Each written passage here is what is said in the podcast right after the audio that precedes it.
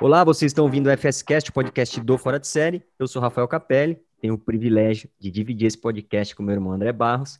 Andrezão, hoje é um daqueles episódios para ficar marcado na nossa história aqui. Você tá de roupa de gala? Se vestiu bem, cara? Que isso, já, já tive até briefing, já tive até spoiler do, do, do potencial da, da conversa. Então eu tô, já tô aqui, ó, de smoking. Maravilha, é isso aí, porque hoje merece. Então vamos lá. O tema do nosso podcast hoje é sobre a importância e a necessidade de investir e apoiar cada vez mais mulheres empreendedoras. Não à toa, uma análise de 2019 feita pela Boston Consult Group diz que se, se mulheres e homens do mundo participassem do empreendedorismo em caráter de igualdade, até 5 trilhões de dólares poderiam ser adicionados ao PIB global. A nossa convidada de hoje é a Ana Fontes, empreendedora social, fundadora da rede Mulher Empreendedora e Instituto RME, eleita uma das 20 mulheres mais poderosas do Brasil pela Forbes Brasil, entre outros vários títulos que tem ali no LinkedIn dela, mas que se a gente ficar aqui, acaba o podcast. Então, Ana, é uma honra imensa ter você aqui no Fora de Série. Muito obrigado pela sua disponibilidade e bem-vinda. Nossa, Rafael e André, eu que estou honrada de estar aqui para bater esse papo com vocês. Adorei, adoro o nome do programa Fora de Série, acho bem legal. Espero que seja um papo gostoso para nós e para quem está ouvindo a gente também. Certamente vai ser. Só um parênteses aqui, o Fora de Série é sempre os convidados, tá? Então nunca é a gente. Às vezes as pessoas confundem e falam, ah, o André é lá do Fora Não, não é o André. O André não é o Fora de Série. O Fora de Série são os convidados e as histórias dos convidados. É o André Mas antes é o Rafael gente... do Fora de Série, né? Ou o Rafael ou o Alisson. do Mas Fora antes... de Série, né? Não o Fora de Série. É, exato. Aí sim, tá certo. Mas antes da gente começar, só lembra só lembrando uma coisinha aqui para vocês, que ajuda pra caramba, é se vocês compartilharem o podcast e os nossos conteúdos nas suas redes sociais, beleza? Para mais conteúdos do Fora de Série, segue a gente no Instagram, no YouTube, LinkedIn, Facebook, TikTok e também no blog www.foradesérie.com. Ana, vamos começar do começo aqui da pergunta. Por que e como você fundou a Rede Mulher Empreendedora? Olha, Rafael, eu assim, sou de uma família muito simples, vou dar um passinho para trás até. Eu sou nordestina, nasci no sertão de Alagoas, com uma família de 10 filhos. E assim, meus pais com pouca instrução, nós mudamos para Diadema, saímos de Alagoas, viemos para Diadema, é, uma cidade super é, difícil na época, né? era uma das cidades mais violentas do Brasil, e eu cresci lá. Felizmente, os dois ensinaram muito a gente, orientaram muito a gente a estudar, e eles falavam que o que ia mudar a nossa vida era estudar. Eu estudei aos trancos e barrancos, como boa parte das pessoas que não têm condição de vida. Fiz minha primeira faculdade, eu fiz publicidade, fiz aquela, aquela, aquela rotina que as pessoas falam, né? Fui trabalhar nos ambientes corporativos, construir uma carreira, apesar desse kit que eu chamo de kit de diversidade, né? Porque mulher de origem negra, nordestina, criada na periferia, não é uma coisa muito fácil superar os desafios e barreiras. Mas mesmo assim, eu construí uma carreira no ambiente corporativo, trabalhei durante quase 18 anos numa multinacional do setor automotivo, uma das maiores do mundo, durante 18 anos, e aí, em dezembro de 2007, depois de refletir muito, eu tomei a decisão de pedir demissão dessa empresa. Não foi um processo simples, não foi um processo fácil, assim, tive muita dúvida, mas eu pedi demissão, eu já tinha minha primeira filha, e eu não enxergava mais a minha história, né, a minha jornada ali dentro daquele ambiente. Então, depois que eu pedi demissão, eu não sabia direito qual caminho eu ia seguir. Eu comecei a empreender em 2008, quebrei a cara, fiz várias coisas erradas, sociedade por amizade, misturei finanças pessoais com finanças do negócio, enfim, dá para fazer uma lista gigantesca. Teve, teve o kit completo também. Tive o kit completo, kit completo também, de todos os erros. Inclusive, é aquele erro que eu falo muito, né? Que empreendedor baixa um espírito decorador quando a gente abre o negócio, né? E a gente quer comprar cadeira bonita, ter um escritório bacana. Se o negócio vai dar certo, não, nem liga para isso, mas quer ter um negócio bacana. Eu também fiz esse erro também. Bom, mas no meio desse processo eu fui selecionada para um projeto social que a GV estava fazendo na época de apoiar mulheres que tinham micro e pequenos negócios. E durante esse projeto, era um programa que capacitava essas mulheres. Eu fui uma das selecionadas, fiquei super feliz. E aí, no primeiro dia de aula, o pessoal da GV falou: olha, vocês são as 35 felizardas e privilegiadas que foram selecionadas, nós recebemos mais de mil inscrições. E aquilo, ao invés de me deixar feliz, me deixou realmente bastante incomodada eu fiquei pensando nas 900 e tantas mulheres que tinham uhum. feito inscrição e não tinham passado. E aí me deu um clique, assim, deu uma, uma vontade de pensar como ajudá-las. E aí, na época, eu comecei a escrever um blog. Na época, parece coisa bem de velho, né? Mas tá tudo bem, eu não tenho nenhum problema com isso. Eu comecei a escrever um blog que eu chamei de Rede Mulher Empreendedora. E, na verdade, era, eu chamei de rede porque outras mulheres do, da minha classe me ajudavam a escrever. Então, eu contava o que a gente aprendia com os professores da GV, mas só que com a minha voz e com a minha linguagem. Uhum. E, para minha surpresa, 12 meses depois, eu tinha 100 mil mulheres acompanhando esse blog que se chamava Rede Mulher Empreendedora. E foi um susto para mim, porque eu tinha um coworking tinha um outro evento que eu fazia, que era um evento de empreendedorismo, aquilo tudo foi um susto. E uhum. quando eu vi, eu estava de noite, de final de semana, enlouquecidamente respondendo essas mulheres. Então, daí, desse movimento que começou o embrião da Rede Mulher Empreendedora. Isso há 11 anos atrás. Uhum. Incrível. Caramba. E, como... e hoje são quantas mulheres? Hoje nós temos um milhão de mulheres na plataforma, nós completamos 11 anos esse ano, é, somos reconhecidos aqui no Brasil, fora do Brasil, recebemos todos os prêmios possíveis e imagináveis. Somos um negócio social que apoia mulheres com foco em geração de renda. E, e para as mulheres é tudo absolutamente gratuito, programa de aceleração, conteúdo, uhum. treinamento, a gente tem uma quantidade infinita de cursos e capacitações, e nós somos financiados por grandes organizações no Brasil e por fundações fora do Brasil. Ah, As principais legal. fundações que nos financiam é a Fundação do Google, a Google uhum. Foundation, eles nos financiam desde 2018, a Fundação Visa, White Martins, várias fundações internacionais reconhecendo a importância do nosso trabalho nos financiam desde então. Ana, nesse processo de identificação, é, como eu, eu vi no programa da, da dona Luísa, no canal da dona Luísa Helena Trajano, que você comentou desse processo todo de, de, de auto-identificação, que eu achei muito legal você comentar que não é só de, de, do encontro do propósito, mas o encontro do propósito até chegou no teu visual, né? De você se olhar no espelho e não se reconhecer no espelho. Que também já mostra uma baita do. Eu ia falar uma palavra, mas não vou falar, uma baita de uma uh, estrutura preconceituosa que a gente tem. E nesse aspecto, infelizmente, eu posso falar com, com, com lugar de fala, como dizem, né? Porque eu sou homem e com certeza cometo vários erros preconceituosos que não deveria cometer, mas a gente vê que existe esse até na, na não só na quantidade de mulheres que estão presentes em cargo de liderança, não só nessa identificação é, é, de propósito que você mencionou, mas você se olhar no espelho e, e não se identificar, não, não identificar a sua razão. Conta, uhum. eu achei muito legal você contando isso, que eu acho que aterriza para muitas, muitas pessoas, né? não vou nem falar só mulheres, mas muitas pessoas por aí também. Então, acho que é muito bacana falar disso. Eu gosto muito, André, de falar dessa questão, porque, assim, quando eu trabalhei no ambiente corporativo, eu tinha que me adaptar àquele modelo, né? E aquele modelo era um modelo de pessoas brancas, de cabelo liso, de um determinado formato, né, que era o formato aceito. Uhum. Eu era exatamente, ou melhor, eu não era exatamente aquele modelo que eles, que era valorizado naquele ambiente. Então, durante mais de 30 anos, eu alisei o cabelo, eu usava terninho, usava as roupas padrão, né, que tinha dentro desse ambiente corporativo, e, e eu me peguei percebendo que aquilo não era a minha pessoa, não era a minha essência. É, foi um processo. Quando eu saí desse universo corporativo, eu brinco muito que uma das primeiras coisas que eu fiz foi doar todos esses terninhos. Eu queria botar fogo neles, mas porque assim, eu durante muito tempo fui a única mulher executiva dentro da estrutura que eu trabalhava. Hum. Então, assim, eu olhava para os lados e to, tudo que estava à minha volta eram homens brancos de terno. Então, eu também me caracterizava parecida com eles para poder ser aceita, aquela, né? me, aquela questão, né? Depois que eu saí, vim para o ambiente empreendedor e fui aos poucos ganhando essa confiança e até recuperando a minha identidade não só como mulher, mas também a identidade da questão da raça, né?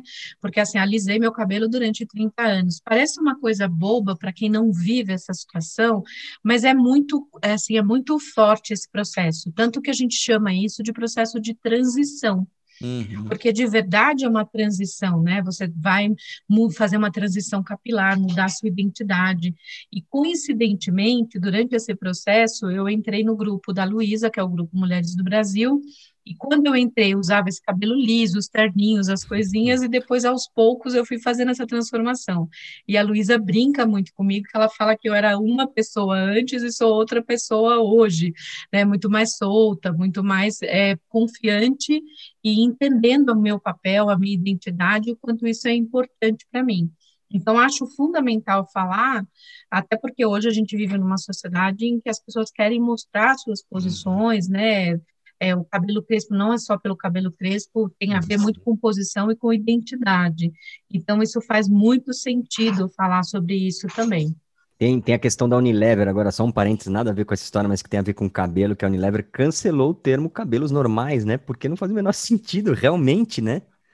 Cabelos normais. Cabelo Pera, normal, é normal, assim, o que é normal? É, é normal. Na opinião né? de quem, né? Mas é muito doido, né? Porque você pensa agora, depois que eles fizeram, você fala, porra, faz sentido, né? Por que, que não fez antes? Mas ninguém se ligou antes, ou, ou beleza, o normal estava ali mesmo, enfim, era um É que é construção social, né? É. Assim, o que a gente chama, tecnicamente, esse nome esquisito, chama vieses inconscientes, né? Sim. Que é construção social. A construção social normatizou um padrão, né? E todo mundo olhava para esse padrão como sendo o padrão que tinha que ser, uhum. né? E todo mundo tinha que se adequar a esse padrão, inclusive a indústria. A indústria, é assim, eu lembro uma época o Google fez uma apresentação para falar o quanto cresceu né, nos últimos anos a busca por cabelos crespos no Google, uhum, no buscador. Sim, é. Assim, que isso cresceu absurdamente, porque de verdade as pessoas estão buscando, as, mulheres também estão buscando, por exemplo, maquiagens para pele negra.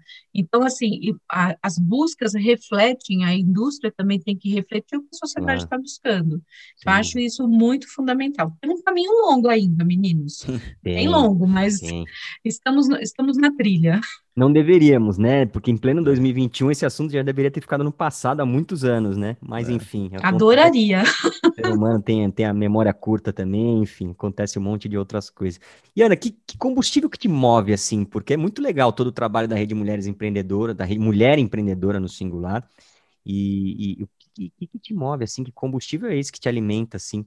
para você continuar fazendo cada vez mais e ajudando e entregando, enfim, porque é tudo gratuito, né? Como você falou, né? Tudo gratuito. Para elas é tudo gratuito. Assim, é, no começo eu tinha muita a motivação de falar, puxa, se eu ajudar uma mulher, eu estou feliz da vida, sabe? No, nos primeiros anos da rede, eu atendia pessoalmente as mulheres empreendedoras, fazia mentoria, acompanhava, eu organizava o evento, fazia o café, aquelas coisas todas de quando você começa uma, um movimento, um negócio, você bota ali o dia a dia aquilo foi me motivando, cada uma das histórias daquelas mulheres, uhum. cada uma das, das conquistas delas, para mim são que, as coisas que me motivam. É claro que eu fico feliz, depois 11 anos se passaram, a rede é um sucesso, é super reconhecida, é referência, todos os prêmios, eu fico super feliz com cada um dos prêmios, porque outro dia alguém falou assim: ah, então você não curte os prêmios? Eu falo, não, eu curto. Só que eu, o que me move de verdade, o que me deixa muito feliz é receber mensagens, as mulheres mandarem mensagem assim: olha, Ana, eu fiz o curso do Potência Feminina, estou tão feliz, eu tirei meu certificado, eu consegui formalizar meu CNPJ, ah, eu fiz tal negócio, assim, eu empreguei uma pessoa, eu trouxe um parente para trabalhar comigo. Para mim, isso é o que me move, é entender que o sucesso delas é o sucesso do nosso negócio. Nós somos um negócio social. Então, para a gente, a minha medição de sucesso é quando uhum. elas falam que as coisas estão funcionando. E o que, eu, que me move todos os dias é isso. Não vou falar que todos os dias eu estou super feliz, não vou falar que todos os dias as coisas dão certo, porque isso faz parte do nosso processo de empreender. Tem dia que eu fico, ai meu Deus, né? Puxa, que desespero mas eu fico muito feliz com tudo que a gente construiu até aqui e com tudo que a gente está construindo para ajudar e orientar essas mulheres na busca por geração de renda, que é o nosso maior desafio. Teve uma, teve uma outra coisa que, eu ouvi no, no, no, programa da, da Dona Luísa que foi muito interessante, que cruza com algo que eu acredito muito. Esses novos negócios sociais que não tem medo de dizer que, que são feitos para gerar lucro que não significa que é, é para distribuir uhum. dividendo, né? Essa diferença, né? Essa ah, é a ah, diferença. É, não, não é que é um negócio para distribuição de dividendo, mas é um negócio sim para gerar lucro, né? Não é um negócio é, como se via há muito tempo atrás, que tinha medo, né? Não, não, não pode gerar lucro, precisa ser. Não, gente, é o lucro que, que faz as coisas acontecerem, né? E isso eu cruzo E você muito, conseguir ajudar mais gente, né? Para poder ajudar mais gente, isso. E eu, eu, isso é algo que. Bom, eu sou eu sou membro do conselho da Gerando Falcões, com o Edu Lira, né? Do conselho de, uhum. de, de, digital dele lá, com uma galera super boa. E a gente ajuda, a gente atende uh, o, o, Edu em outros, uh, em outros aspectos, né? A nossa consultoria e tudo mais. E a gente conversa muito sobre isso. Fala, Edu, isso que você faz é, é, é fenomenal. E agora vejo em você também, Ana, que é, é não ter medo de falar que o negócio é feito para gerar lucro, para gerar receita, para gerar lucro para você reaplicar. A diferença é que você reaplica de maneira diferente.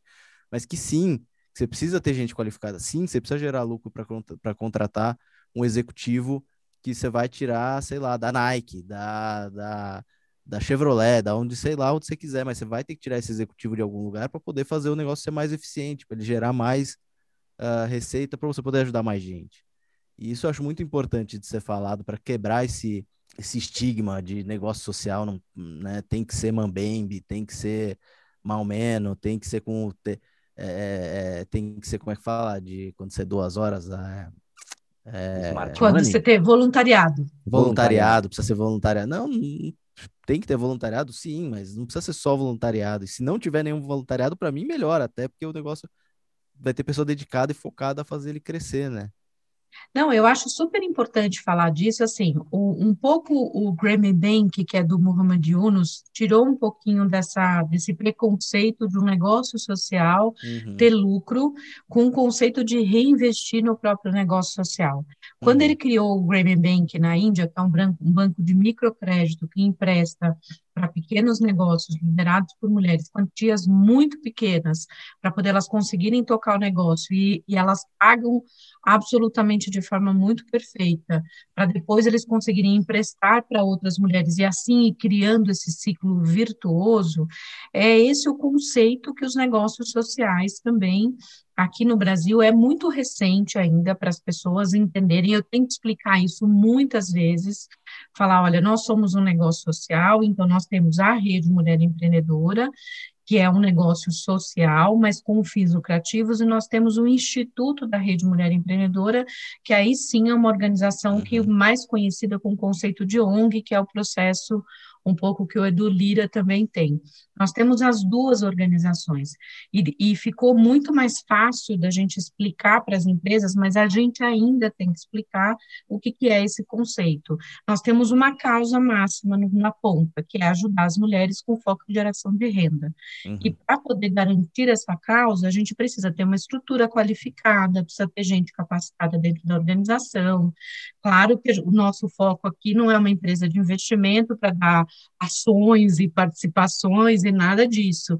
O que a gente quer aqui é ter gente qualificada, mas que esteja muito alinhada com a causa, e isso é a essência de um negócio social. Uhum. A gente fica Acho... muito feliz quando a gente ouve isso das grandes empresas falando, puxa, a gente não sabia direito como é que funcionava, e agora fica muito claro quando você conta para a gente como é que isso funciona. Então, quando a gente explica o modelo, fica muito mais fácil, é. né, das organizações entenderem e a gente conseguir trabalhar com isso de forma mais clara. É, essa, essa história para mim da alocação do tempo da pessoa, né? Não adianta você ter só mentes brilhantes que estão destinando 5, 2, 1% do tempo delas para a causa, né? E, e, todo mundo tem conta para pagar, né? Sim, para você trazer essas mentes brilhantes para a próxima, você precisa de alguma forma remunerá-las para que elas possam dedicar Sim. 100%, 20%, 50%. A gente tem uma combinação aqui que é muito é, boa. A gente tem é. os colaboradores internos, que são funcionários, nós temos 30 colaboradores, são remunerados, temos uma estrutura de coordenação, de gerência, de diretoria, de operações e tudo mais. Nós temos um conselho consultivo, uhum. que são pessoas super notáveis, que são pessoas que doam o seu tempo, pro bono a cada três meses. A gente tem a reunião, né, do tal do era, pro bono. Era pro bono, não era voluntariado que eu estava tentando lembrar, pro bono. do pro bono, e aí esses conselheiros nos orientam, eles não são pessoas que põem a mão na massa, mas nos orientam. Uhum. E fora isso, nós temos um time de mil voluntárias no Brasil inteiro, que representam, né, como se fossem representantes da rede nas suas localidades, uhum. que elas ajudam, nos dão capilaridade, a gente tem gente de norte a sul do Brasil, em todas as regiões, em todos os estados, nas cidades mais distantes, nos ajudando e dando o efeito da rede estar tá próximo da pessoa lá na ponta, estar tá próximo das mulheres lá na ponta. Então, essa combinação para nós funciona bem.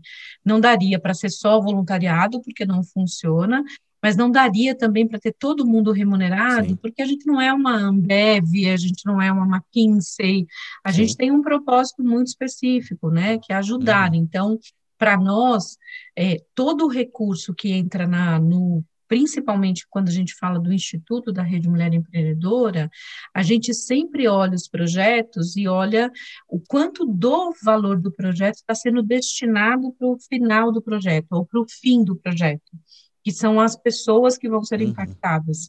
A gente já teve, André e Rafael, aqui, empresas que vieram para a gente e falaram assim: ah, eu tenho 200 mil, por exemplo, para o projeto, para ter o impacto final, o curso, a capacitação, o capital semente, e eu tenho um milhão para fazer a divulgação.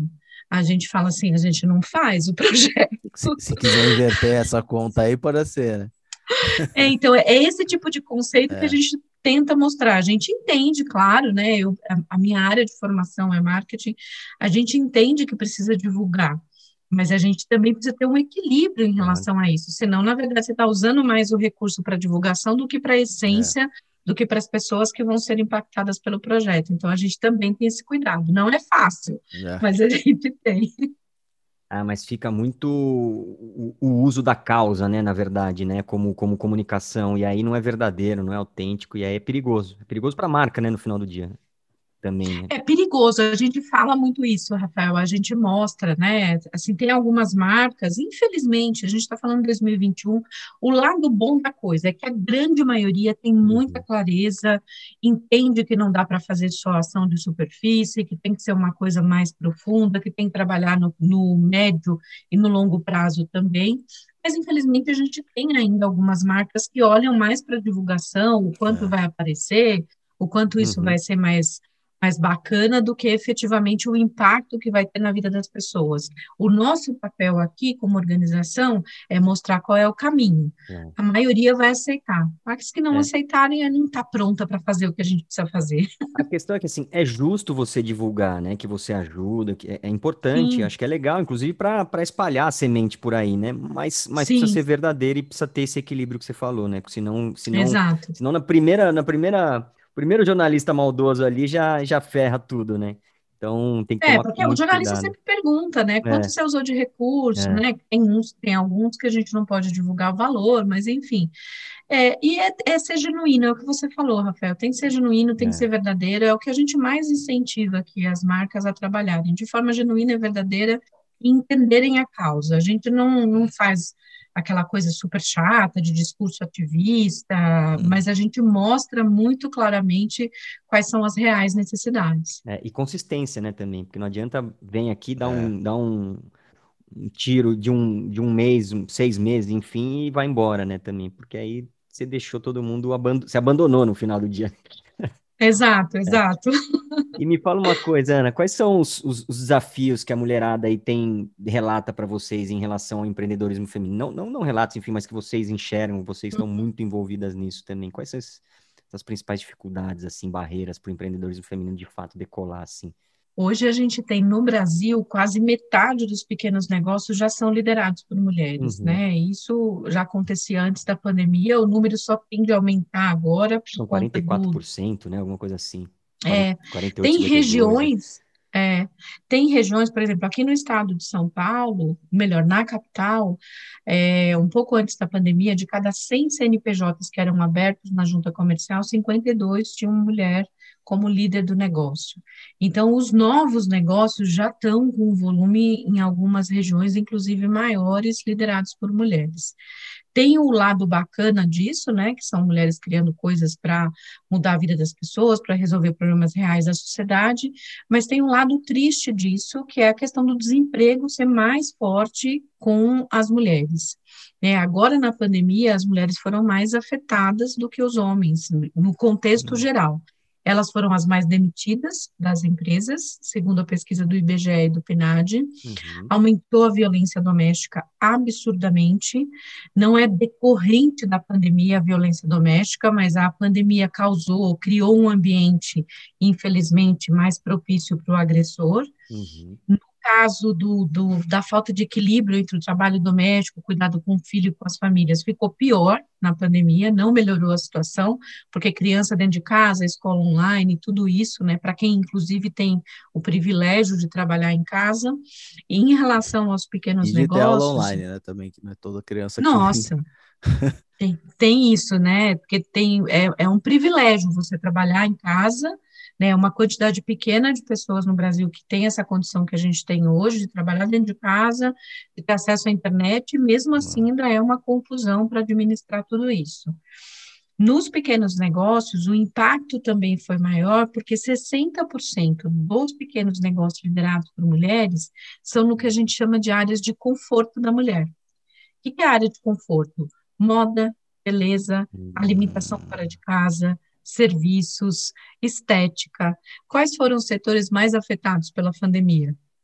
Exatamente os setores cujos negócios supérfluos, né? O que não... Exato, é. exato, cujos negócios são liderados por mulheres. Então elas Sim. receberam uma pancada mais forte né, durante a pandemia. Todos os pequenos negócios foram afetados, mas os pequenos negócios liderados por mulheres foram mais afetados. Uhum. Então isso tudo aumentou os desafios que essas mulheres têm. Quais são esses desafios? Eu vou citar alguns, uhum. Rafael e André. Claro que tem N outros, mas esses a gente considera os principais. Um, um, um, grande desafio é o acesso a crédito. É, por incrível que pareça, as mulheres têm menos crédito do que os homens, porque normalmente, né, pelo tamanho do negócio, pelo medo, né, de construção social que as mulheres têm de buscar o recurso financeiro, a questão da dívida, a questão da linguagem do dinheiro ser uma linguagem ainda muito masculina, uhum. toda essa combinação faz com que elas tenham menos crédito do que os homens. Então, esse é um grande desafio. Né? E isso é uma coisa que a gente não tem política pública aqui no Brasil para resolver essas questões. Em outros países tem, a gente já mostrou quais são as possibilidades, mas aqui não tem, a gente não consegue superar esse desafio da política pública para ter linhas de crédito específica para para negócios liderados por mulheres. Um segundo aspecto é você ter treinamento, capacitação, não só treinamento em si, mas programas consistentes para ajudar essas mulheres a se conectarem com o ambiente de inovação, para que essas mulheres consigam desenvolver os seus negócios. Aí vocês devem se perguntar, mas a rede não faz isso? Faz, mas a gente não dá conta de todo mundo. Né? A gente adoraria conseguir é. dar conta de todo mundo, mas a gente ainda não consegue. Então, para isso seria necessária uma política pública é, de desenvolvimento, tecnologia, uma série de coisas que, infelizmente, a gente não tem. Então, esse é, é um segundo ponto muito fundamental. Um milhão de pessoas, de mulheres, a gente está falando de 0,01% da população feminina do Brasil, é isso? Exato. E quando você olha da população de empreendedoras, nós temos 24 milhões de mulheres empreendedoras. Nós temos, nós somos a maior rede, nós temos um milhão de mulheres empreendedoras, nós é. somos a primeira e a maior. Então, nós temos ainda muita gente que a gente precisa ajudar. Né? São os desafios são grandes, por isso que eu falo assim, a rede, a gente entende muito claramente o nosso papel, mas a gente entende também muito claramente que precisamos de política uhum. pública. Né? É, que você só faz transformação social é. com política pública junto. É. Né? Infelizmente, tá a gente não tem. Pois é, a discussão está mais complexa. Não está fácil. Está fácil, né? Quando no Brasil, né, você tem uma, é. um direcionamento para falar que questões de gênero não são importantes, para vocês terem uma ideia. Né? Então, é bem complicado. É. Aí, um, um, terceiro ponto que é muito fundamental é você ter acesso ao mercado, que a gente chama. Por exemplo, nos Estados Unidos tem uma política que as grandes empresas têm que comprar, uma parte das compras dessas grandes empresas tem que ser feitas de pequenos negócios liderados por mulheres. Uhum. É uma política pública. É assim, eles não têm punição, mas é fortemente recomendado que as grandes organizações comprem de pequenos negócios liderados por mulheres. Ah, puxa, Ana, mas você quer que compre de mulher, não compra de homem? Não é isso. É 40% das famílias são sustentadas por mulheres, boa parte dessas mulheres são mães solo, uhum. e quando o negócio delas dá certo, elas conseguem vender, elas conseguem melhorar a educação dos filhos e o bem-estar das famílias. E, as, e a maioria dessas mulheres, quando contrata, contrata no entorno da comunidade, e quando contrata, contrata outras mulheres. Então, todas as pesquisas mostram que o impacto social que essas mulheres causam é muito forte na sociedade. Por isso, seria importante você ter políticas públicas de acesso ao mercado. Tem uma briga agora nos Estados Unidos para que as companhias públicas, né, as do governo, também passem a adotar isso como lei, mas com punição junto. Eles estão numa discussão lá agora. Aqui a gente não tem nem a lei ainda. É, não tem nem a vontade primeiro, né? De, de quem tá Falou tá tudo, né? André. Não tem nem a vontade. É. Então, isso seria muito importante, porque dá acesso ao mercado, cria condições dessas mulheres venderem. Né? Agora, na pandemia, todo mundo falando do digital, falando de marketplace, uhum. como é que elas acessam, né? Todo mundo usando o Magalu, Mercado Livre, uhum. Amazon, mas não, é, não são todas que conseguem acessar esses é. marketplaces. Às vezes elas estão é. num passo antes. Né? A rede também tem um marketplace, é pequenininho, claro, mas assim, a gente tenta mostrar para elas quais são os caminhos. Esses marketplaces grandões, elas têm que passar por uma série de processos de aprovação, tudo, é. e a maioria não, não são Fica todas que conseguem. É. É, exato. É, então, esse também é um desafio. E vários outros, né? Não vou entrar no mérito de todos eles, mas no contexto geral, esses são os desafios principais. Mas você mencionou uma coisa que, que me chamou a atenção, que eu acho que, que provavelmente alguém repara, mas acho que no longo prazo a diferença vai ser grande, né? Porque quando essa mulher, quando tem todo essa, esse fomento, né, ao empreendedorismo feminino, essas políticas, essas vontades, enfim, de fazer as coisas acontecerem, e aí quando você falou que ela tem mais oportunidades de educar melhor os filhos, no médio e longo hum. prazo, essa, essa base da, da população vai ter uma educação melhor, né? Então a tendência é que as coisas comecem a melhorar mais lá na frente também, né? Então é algo que precisa Exato. ser levado muito em consideração, porque no final do dia você é. acaba promovendo também a educação, né? Não só o empreendedorismo. Sem dúvida, o, a, Michelle Obama, acho que é a Michelle Obama, não lembro mais de cabeça uhum. de quem é essa frase, fala exatamente isso. Se você quiser, você pode investir numa pessoa, você investe no homem, mas se você quiser investir numa transformação social, inclusive para as próximas gerações, você investe em uma mulher. Uhum. Né? Isso não significa que os homens são piores, as mulheres são melhores. É uma característica muito específica dessa visão mais humana, desse impacto social, desse olhar mais colaborativo que as mulheres têm para os negócios. Uhum. Por isso que é muito importante, né? Todas as pesquisas mundialmente uhum. mostram que é muito importante você apoiar pequenos negócios liderados por mulheres, porque isso pode, inclusive, promover mudanças estruturais na economia de um país. Então, é por isso que a gente fica brigando Sim. aqui o tempo inteiro. É, um... é, se, não, se não for por. Desculpa, Rafa. Mas se não for por, por vontade de transformação, seja pelo bolso, né? Tem um monte de pesquisa que mostra que quanto, quanto mais diverso a gestão da sua empresa, mais, mais maior vai ser, vai ser a rentabilidade da, dessa companhia, né? Então, você que está ouvindo aí, se não é por vontade de mudar alguma coisa, pensa no seu bolso, você vai ganhar mais dinheiro. Já é um jeito de ajudar. Eu falo, isso é outra coisa que eu falo pro Edu. Ana. Eu falo, Edu, você tem que motivar as pessoas a doarem, a se envolverem, independente da motivação delas. Interessa se a pessoa quer doar para estar tá perto do Lehman. Interessa se, tá, se ele quer doar para estar tá perto do, do Flávio Augusto. Se é mais nobre ou menos nobre, o importante é que ajude. E aí, você é que está ouvindo aí, que não tem muita vontade de ajudar, mas quer ganhar mais dinheiro, coloca mais diversidade no seu conselho, coloca mais diversidade na gestão da sua empresa, você vai ver se não vai ter, não vai ter mais diferentes, diferentes opiniões que vão gerar produtos melhores, que vão gerar mais receita. Aposto, faça, faça esse desafio. é. André, eu fa... tem um dos posts que, como o Rafael comentou, eu sou bem ativa no LinkedIn. Tem um dos posts que foi um dos mais compartilhados na, na história né, do meu LinkedIn. acho que foi compartilhado quase um milhão de vezes. Que é um post que eu falo que, assim, uma empresa ser inovadora não é uma empresa que tem geladeira de cerveja, é, mesa de pebolim, puff colorido, escorregador.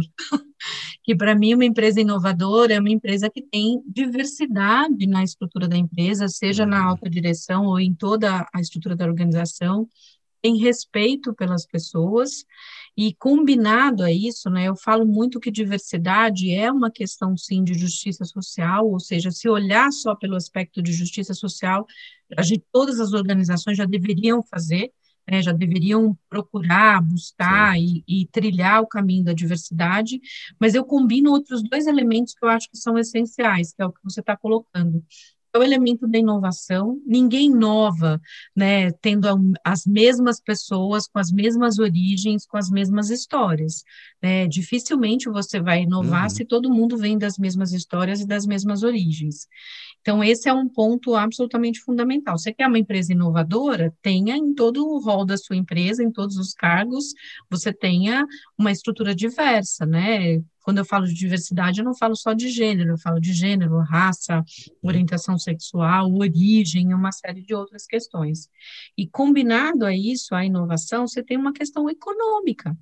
Né? Se você somar Exemplo aqui do Brasil: 51,5% da população é composta por mulheres. Se você colocar outro é, indicador, que são as pessoas negras, que são 55% da população, como pode uma empresa hoje olhar para isso assim: olha, diversidade tem a ver com justiça social, com inovação e com o meu público que tem a ver com economia.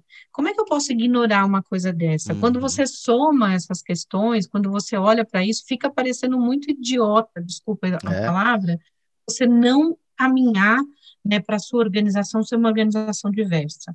Agora, o que eu falo para todas as organizações, todas, Diversidade não é uma coisa que você tem um selo, que você estampa, que você coloca que você é uma empresa diversa. Diversidade é uma jornada, você tem uhum. que construir, Praticar, você né? tem que olhar para dentro, né? Olhar para a empresa, repensar modelos, é uma coisa muito profunda, não é só uma propaganda falando que você é, é. legal com, uhum. com a diversidade como um todo, sabe? É, eu vou, vou dar um depoimento nosso até aqui no Fora de Série, né? Uhum. A gente a gente começou, graças a, a Deus e a muito trabalho, a gente começou a, a ter necessidade de contratação. E em um dado momento a gente olhou para o nosso. É uma estrutura pequenininha ainda, é verdade, uhum. assim, né? Mas a gente olhou e falou, cara, precisamos contratar mais mulheres. Uhum. E a gente falou, vamos, vamos colocar uma regra entre nós aqui, tem que ser mulher que se a gente deixar o nosso pelo nosso ambiente, nossa rede de relacionamento, ela invariavelmente ela vai ser mais nossa rede de relacionamento de negócio, ela vai ser mais masculina por tudo isso que você já falou, pelo. Então, se a gente não colocar essa regra pra gente e, e o Rafa pode pode me desmentir se eu se eu estiver falando falando alguma coisa que não é verdade, mas eu fui muito chato nisso. E os caras, ah, eu conheço essa pessoa, eu falei, cara, a gente falou mulher. Ah, puta, é verdade. Ah, eu conheço essa pessoa. Não, é mulher. É isso aí. É, que senão não sai, cara. Senão não é. sai, assim, por, por problemas é, é, todos. É viés que... inconscientes, né, André? Viés inconscientes, Constru... é, é construção falado, social é, é muito forte. O que vocês estão fazendo é, em proporção diferente, óbvio, é o que a Luísa fez, e ela, uhum. na primeira semana que ela fez a seleção né, que ela divulgou a seleção de trainee com uma política afirmativa e uma seleção intencional de trainees negros, na primeira semana ela falou que ela foi enxovalhada. Assim, é, eu lembro um monte de gente criticou, falou um monte de coisa, depois ela foi, elas seguraram a onda, porque não é um processo fácil, né, você segurar, fazer as uhum, mudanças, uhum. mas ela assumiu de fazer as mudanças e ela foi lá e fez a seleção. Ela teve 20 mil pessoas inscritas, é. Né, no processo seletivo, quando todo mundo falava para ela que não ia ter gente qualificada. Porque esse é o senso comum. Ah, eu não tenho Sim. pessoas negras porque elas não são qualificados. Sim. Ah, eu não tenho mulheres porque elas não são qualificadas. A questão não é a qualificação, a questão é a oportunidade. É, é. Né? A maioria não tem oportunidade. O que vocês estão fazendo é de forma intencional dar oportunidade para as mulheres. Em é. proporção e às vezes a pessoa diferente. nem se sente te... capaz. capaz. Ela fala, não, não é para mim, né? Exato, exato. É Ela não se sente capaz. Então, é. assim, considerando o exemplo, né, da Luísa e da Bayer, que foram na mesma semana que fizeram essas seleções intencionais, várias outras organizações começaram a Sim. fazer o mesmo. Porque olharam e falaram, poxa, é possível fazer, vai apanhar em alguns momentos, né, dessa construção social terrível, mas é algo necessário, é você fazer Uhum. intencionalmente alguma coisa para corrigir. É a mesma coisa que uma política afirmativa de cotas. Uhum. É muito comum as pessoas acharem que cota você vai escolher gente que não é qualificada, quando é exatamente o contrário. Você vai, só vai dar oportunidade para quem é qualificado, mas que não teria acesso a essa Uhum. oportunidade. Esse é o ponto. Né? Precisa desmistificar um pouco isso. Política afirmativa serve para corrigir desigualdades históricas. Uhum. né? Historicamente, as mulheres têm menos oportunidade e as pessoas negras, enfim, LGBTs, pessoas de origens mais humildes têm menos oportunidade. O que a gente tem que fazer É. é criar um processo mais rápido e mais efetivo com que todo mundo tenha as mesmas oportunidades. É, só, só para fazer justiça aqui, eu falei que um dado momento a gente decidiu contra, não foi em um dado momento, foi bem específico. A gente levou uma dura da, da Aline, que, que é a diretora de marketing e, e também assume a cadeira de, é, de igualdade, é, acho que é igualdade, né? Que é lá da Unilever. Aham. E a gente fez um podcast com ela. E aí, eu não lembro como é que a história surgiu, mas a gente falou da nossa. Falou, você precisa contratar mais mulheres? A gente falou, puta, é verdade, não sei o quê. Falei, então faz o seguinte: contratem, depois a gente fala de novo para saber, saber se vocês contrataram tal. A Dura super, ela é, ela é um doce, é, pô, além de s- mega blaster qualificada, é um doce. Foi, foi um tapa, uma, uma pancada Super bem educada. educada e delicada, mas, mas foi, foi, foi, É. foi, acho que mais doída que se tivesse sido uma, uma pancada sem delicadeza, viu? E aí a É gente- gente necessário, foi né? Às vezes a gente precisa total. disso, é necessário. E Total. se você tem a oportunidade, eu acho que o grande ponto é assim, você tem a caneta, né? Vocês têm a caneta, vocês conseguem faz, Uhum. tomar ação e fazer a mudança. Uhum. Acho que esse é o ponto. É, é, é mais fácil a gente aprender pelo amor do que pela dor, né? A Uhum. Cristina Junqueira, do processo do Nubank lá, que ela sofreu horrores também por conta do Roda Viva, Uhum. né, que foi absolutamente criticada, porque ela, ela colocou uma mensagem, uma frase que, infelizmente, é o senso comum de várias pessoas, não é Uhum. só dela. Nós vivemos numa sociedade racista e machista. É o senso comum, ah, eu só contrato gente qualificada. Peraí, você quer dizer que 54% da população Não tem não tem gente qualificada para trabalhar você? É. É um absurdo, não pode ser assim. Então, É. acho que isso que é importante, a gente levar em consideração e tirar esse senso comum, sabe? Que não tem gente qualificada. Tem sim, bastante. A gente só precisa intencional, com botar intenção no assunto. E é mas- mundo, né? Porque teve um. Desculpa, Rafa, fico te interrompendo, foi mal. Fala, cara, Só- fala, Só fala. que eu dou pra falar isso. É no mundo, né? Porque eu vi que teve um case da Beyoncé, né? Que ela Sim. ia contratar, se eu não me engano, não sei se era um produtor, um produtor musical, e falar, não, não tem. Ela falou, não tem? Ela abriu no próprio, nas próprias redes sociais um processo seletivo, levou, sei lá, 200 nomes para a gravadora. Falou assim, aqui não tem produtor musical negro? Tá aqui, ó. E eu quero um produtor musical negro, então contrata um desses aí. Então, assim, É isso. é, o, o buraco é mais embaixo mesmo, né? Colocar intenção, não tem muita alternativa, assim. Desculpa para não fazer, dá para achar um monte, É. né? Eu acho que você tem que arrumar é, a justificativa para ou melhor, desculpa justificativa para não fazer tem um monte. Você tem que é buscar o caminho para realizar aquela ação, seja para contratar mulher, seja para contratar Uhum. pessoas negras com orientação sexual, enfim, LGBTs, o que seja. Você tem que ter a intenção, isso que é a grande verdade, né? E trabalhar para isso e saber que não é uma coisa só. Você tem que trabalhar de é uma jornada, você tem que construir o processo, né? Não só Sim. contratar mas botar as pessoas para dentro e apoiar as pessoas também, senão também não adianta. É, e acho que. Ana, deixa, pra- Rafa, deixa eu só fazer uma coisa, eu juro que eu fico quieto Não, depois. cara, eu não vou falar mais. Prometo. Não. Eu prometo.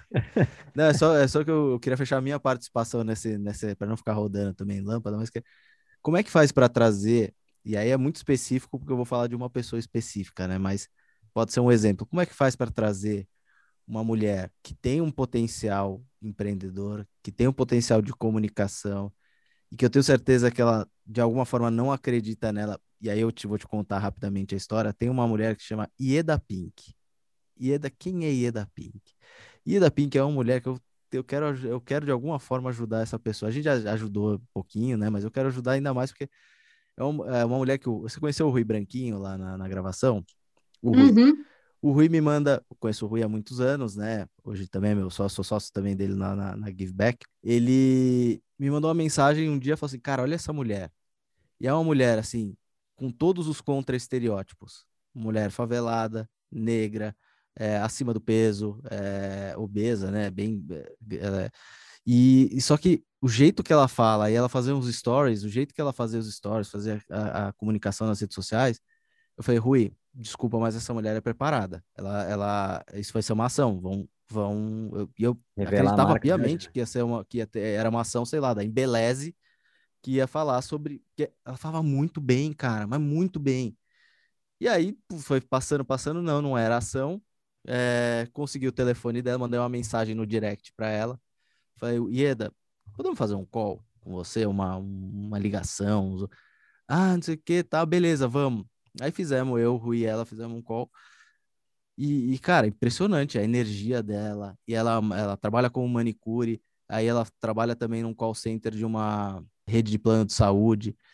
E ela realmente mora num lugar super, ela é super, super simples no Rio de Janeiro.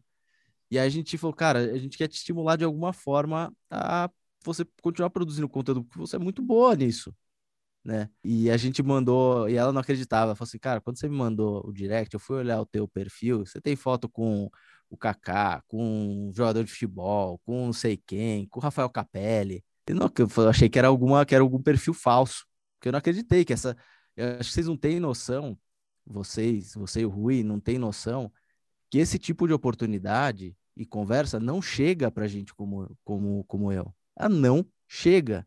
O universo que vocês vivem ele, ele, ele é muito, muito longe do que eu entendo como realidade. Sim. E a gente mandou para ela um telefone celular, uma ring light, e falou, cara, continua produzindo. E eu falei, ó, oh, Ieda, toda vez que eu ver uma oportunidade de tentar te ajudar, eu vou, eu vou tentar. E eu queria saber como é que eu ajudo a Ieda. O que que, como é que eu posso ajudar a Ieda? Como é que, é, ou como é que eu posso te colocar em contato com a Ieda para você me ajudar a ajudar a Ieda? Porque a Ieda é fenomenal. Eu falo para ela pra, dela para todo mundo porque realmente é um, é um, é um, é um talento bruto, assim. Conecta a gente com a IEDA, assim, é super importante para uma empreendedora. A IEDA é uma empreendedora, né? Ela, Ela é. é uma empreendedora criadora de é. conteúdo, empreendedora, a gente orienta aqui a IEDA, o que, que ela pode fazer, como é que ela pode ganhar mais visibilidade, como é que ela pode fechar contrato, como é que ela faz é, formação de preço, enfim, todas as coisas uhum. que nós ensinamos para as mulheres empreendedoras.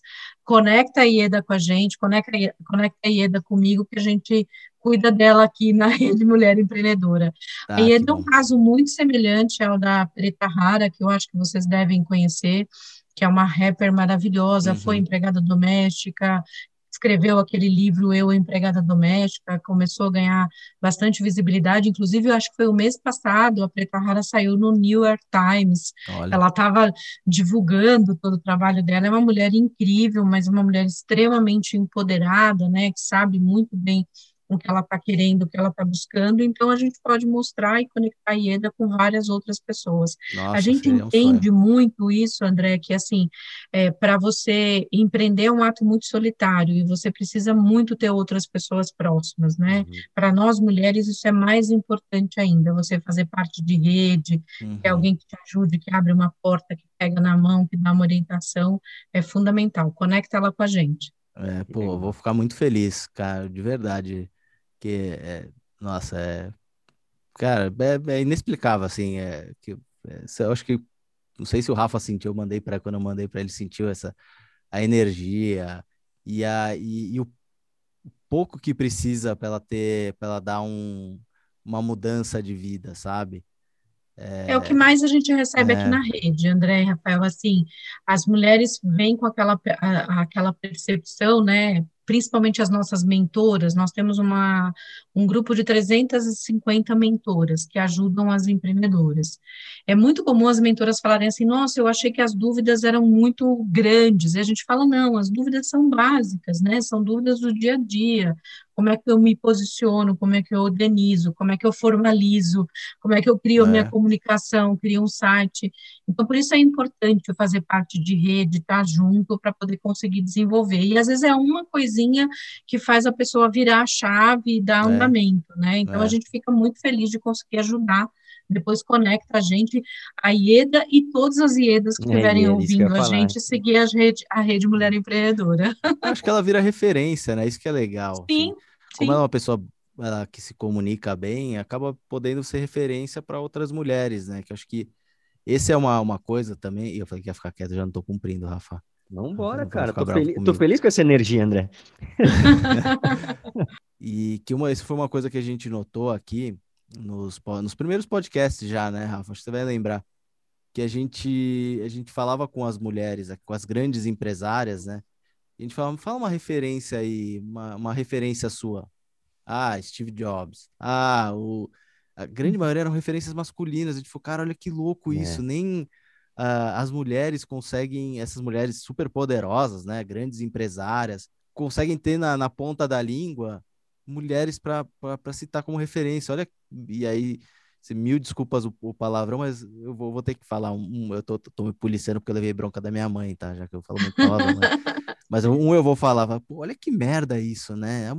Essas grandes mulheres que deveriam ser as primeiras a puxar as referências femininas, não, não, não puxam, mas isso é reflexo da construção social, isso não é só no Sim. empreendedorismo, né? Como a, toda a visibilidade, a construção da nossa sociedade é baseada nos homens, então é muito comum e natural. Se você me perguntasse há 15 uhum. anos atrás quem eram minhas referências, eu ia te dizer que as minhas referências eram homens de sucesso, porque o que se mostra Sim. na sociedade são os homens de sucesso né, de, de tempos para cá, aí sim a gente começa a ter mais, dar mais visibilidade. Não é que não existiam mulheres de sucesso, é que elas não tinham visibilidade. É o que a gente chama de apagamento, né?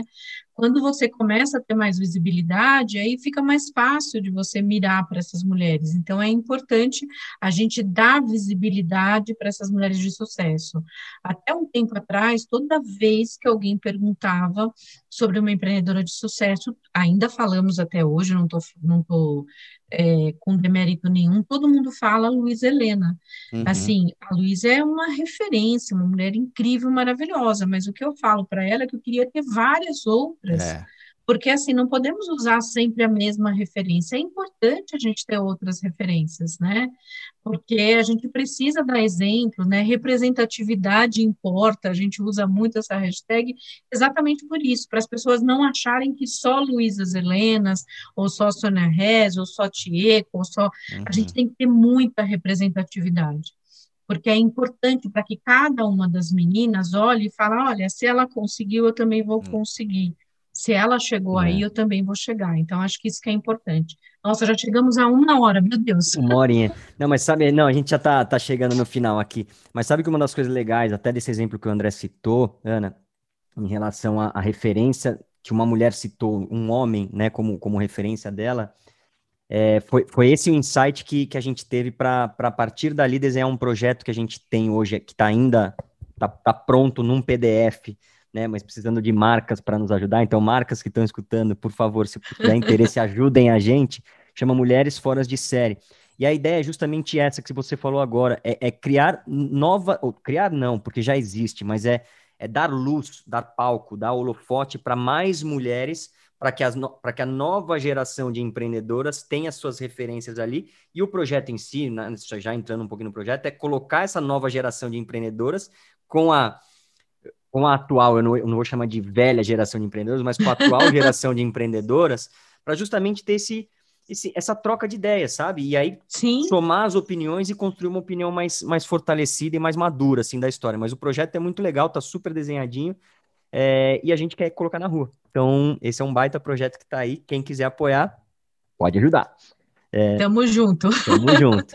E aí, uma outra coisa que eu queria te perguntar agora, mudando de assunto, mas ainda dentro do empreendedorismo, mudando do assunto do projeto especificamente, mas dentro do empreendedorismo feminino, isso me chamou a atenção num outro podcast com uma outra empreendedora feminina, ela falou: por que, que existe o sobrenome feminino depois do empreendedorismo feminino? Não existe o masculino, não existe o, o, o negro, enfim, o, o, homossexual, seja lá qual for. Por que, que existe o feminino? Isso, na tua opinião, isso, isso faz sentido ou ele, ou ele divide mais as coisas, ou ele segrega mais, assim? E me chamou atenção é esse, per... esse posicionamento dela, assim. Uma mulher, hein?